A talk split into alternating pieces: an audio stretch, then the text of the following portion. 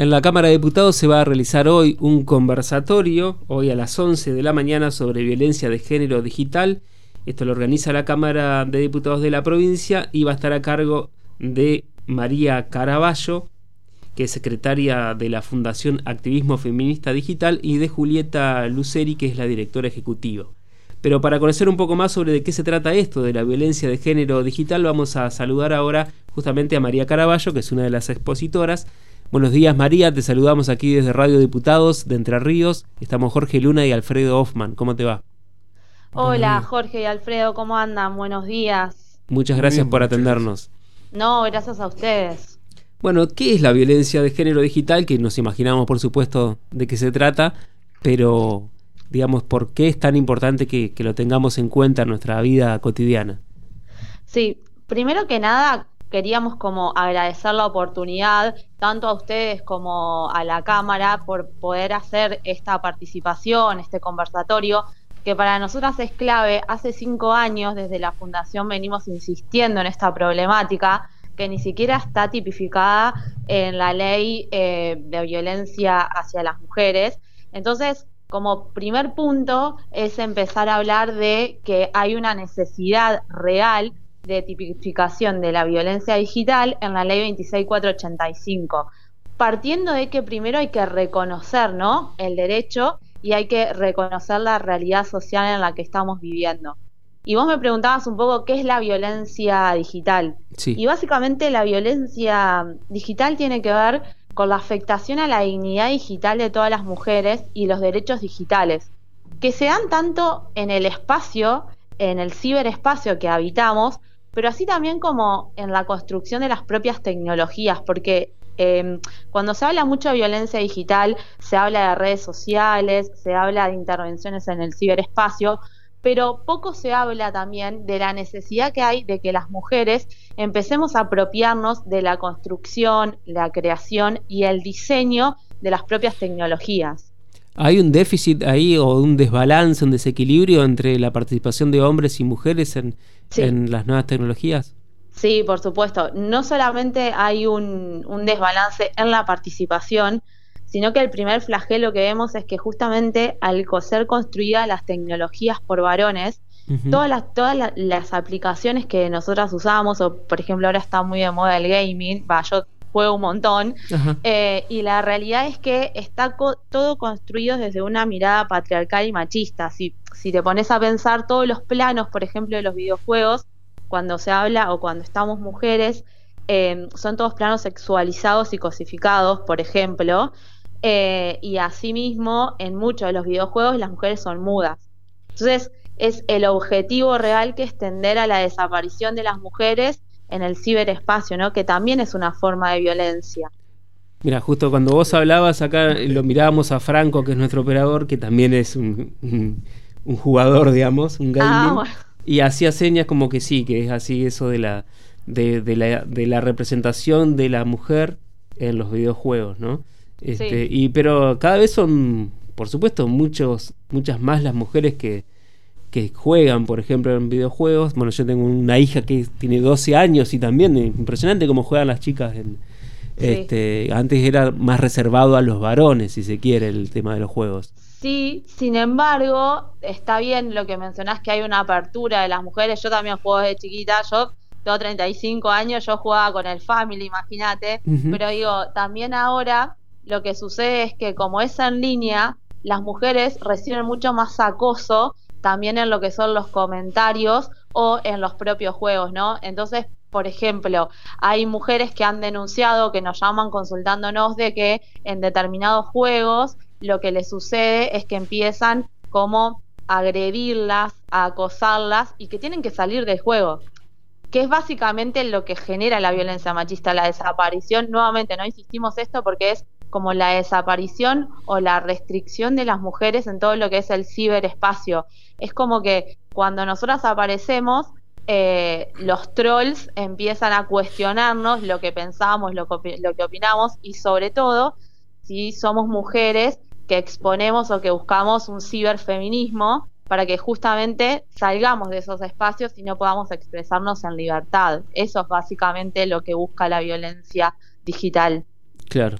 Sí, y nosotros, bueno, yo me imaginaba también que podría pasar por esto del uso de, las imágenes, ¿no? De las mujeres, que por ahí en, en las redes sociales es, tiene una utilización, bueno, que es cosificante. Por supuesto. Este, y bueno, ni hablar de, conocemos denuncias que hay o casos judiciales por el uso de las imágenes de, muchas mujeres, ¿no? Por supuesto, la difusión eh, no consentida de imágenes íntimas también, que eso es algo que también vamos a hablar en la charla, porque se confunden, o sea, la importancia también de ver la violencia de género digital es poder observar cada una de sus características y definiciones y conceptos con perspectiva de género. Esto que vos hablas de la, de la difusión no consentida de imágenes íntimas, nosotros lo venimos trabajando hace cinco años y desmitificando, primero tuvimos que desmitificar que no es porno venganza, ¿no? O sea, porque es como si hablamos de porno venganza, es poner eh, el rol en la víctima como que la víctima hizo algo para que alguien se vengue de una situación en la cual la lo que sucedió es que el agresor incumplió con un pacto previo, el cual se había establecido un determinado sexting. Y acá es donde te introduzco la palabra sexting porque nosotras también vemos en muchos documentos que se habla de sexting como violencia digital. El sexting no es nada más ni nada menos que una manifestación de la libertad de nuestra sexualidad. El problema está cuando el agresor utiliza esas imágenes para hacer una difusión no consentida, ¿no? Entonces, nosotros hablamos de la pollerita 2.0, ¿viste? Cuando antes decían, bueno, porque usó la pollera corta, entonces algo hizo, bueno, sextear es lo mismo, nosotras deberíamos poder sextear si queremos disfrutar de nuestra sexualidad sin ser juzgadas y sin que, por supuesto, se rompa ese acuerdo previo por el cual se, se estableció el sexteo, ¿no? Entonces, como un poco también para desmitificar y ver los conceptos con perspectiva de género, es importante entender que el sexting no es violencia. Lo que sí es violencia es la difusión no consentida de esas imágenes que eventualmente se tomaron quienes participaron del acto.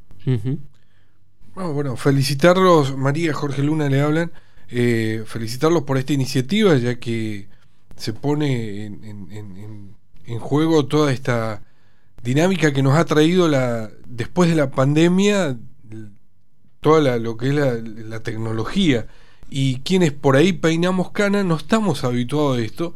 Y la verdad que, eh, que desde las te sentís acompañado por las autoridades o, o, lo quienes sí. La verdad es que nosotras hace cinco años ya que estamos presentando proyectos de ley ya han perdido estado parlamentario eh, pero al menos poder tener esta iniciativa, eh, que es este programa para la concientización, eh, la prevención y la sensibilización de lo que es la violencia de género digital, para nosotros es al menos un punto de partida, ¿no?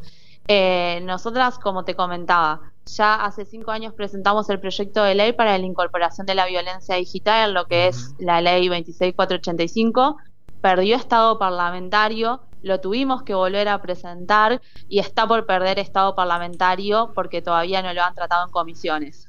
Entonces, si vos me preguntás, ¿nos sentimos acompañadas y de alguna manera necesitaríamos como ese apoyo para que al menos las mujeres nos sentamos más libres eh, o al menos resguardadas en el ciberespacio? Ahora, no podemos dejar de mencionar que estas iniciativas que tienden a la concientización, al menos de los funcionarios públicos, son esenciales para poder empezar a recorrer este camino. Claro. Eh, tenía una pregunta puntual para hacerte que tiene que ver con el FemHack. ¿Qué es el FemHack? Bien, FemHack en realidad nosotras lo que planteamos es el activismo feminista digital, que es hackear los estereotipos machistas y patriarcales dentro del propio ciberespacio, ¿no? Es como, es un poquito más de lo que es el feminismo per se, que es ir a deconstruir y cuestionar determinados patrones patriarcales dentro de lo que son, por ejemplo, Internet o las redes de comunicación. Bueno, la, las redes y el Internet en general se ha convertido en un nuevo campo de disputa, entonces, tan importante como el offline, digamos, ¿no? No solamente ir a disputar en la calle, sino también en las redes, en Internet. Totalmente, totalmente. Pasa exactamente lo mismo y es algo que también repetimos con la fundación, que es lo que pasa en la vida real también pasa en la virtual y que la virtualidad pasó a ser una nueva realidad para, para todas las personas. Eh, y en ese sentido es que nosotras incorporamos también dentro de, de esta charla la posibilidad de conversar sobre qué es lo que sucede dentro de las redes sociales y cómo el Estado debería estar, o al menos nosotras consideramos que debería estar mucho más presente, porque la verdad es que hoy lo que sucede es que los, los nuevos medios de, producción, que son los dueños de los medios de comunicación hoy en día, eh, justamente lo que hoy hacen es crear sus propios estados y sus propias normativas. Vos, por ejemplo, estás en Twitter, estás en Instagram y tienen normativas específicas que hasta apelás o haces las denuncias a la propia red, ¿no? Entonces es como que se crea un estado paralelo que la realidad es un estado que sirve a determinados intereses, que en su mayoría, por supuesto, son intereses económicos, sino al interés, por ejemplo, en lo que es, al menos nosotras lo entendemos así, no al interés de las mujeres o con, al menos con ninguna perspectiva de género, desde el hecho de que vos, no sé si ustedes han probado em, denunciar algún contenido en Twitter, por ejemplo, y cuando vas a ver las opciones por las cuales te permite denunciar, no existe la violencia de género. Y por el otro Claro, y por el otro lado, sí, las propias redes tienen la facultad de censurarte cuando consideran que vos infringiste alguna norma.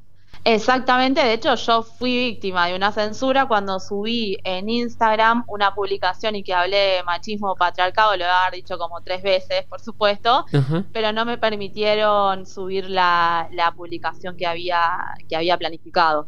Entonces, por eso decimos que tienen sus propias reglas y también sus propios intereses y que por ahí el Estado, y es lo que también venimos a, plantear, la necesidad de políticas públicas positivas que generen eh, la, o que busquen la erradicación de la violencia también en las redes, porque no es que no se puede intervenir, ¿no? O sea, eh, es intencional decir que el Estado no puede participar o no puede intervenir en cómo se construye la tecnología. Claro.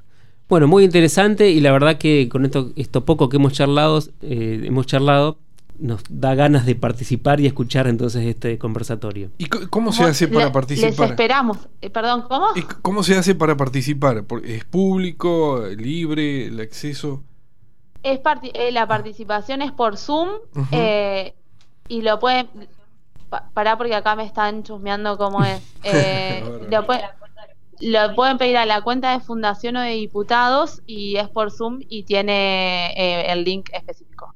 Perfecto. Sí, en las redes está publicado el flyer también y, está circulando, está circulando la invitación, a mí me ha llegado también. bueno, entonces les esperamos. Y esperamos que participen y hablen también, comenten también de la perspectiva de los periodistas, cómo lo ven. Bueno, muchas gracias por la invitación y gracias por la entrevista. No, por favor, a ustedes. Hasta luego. Hablábamos con María Caraballo, que es parte de la Fundación Activismo Feminista Digital y que va a dar una charla, un conversatorio sobre violencia de género digital. Las voces de los protagonistas en Radio Diputados.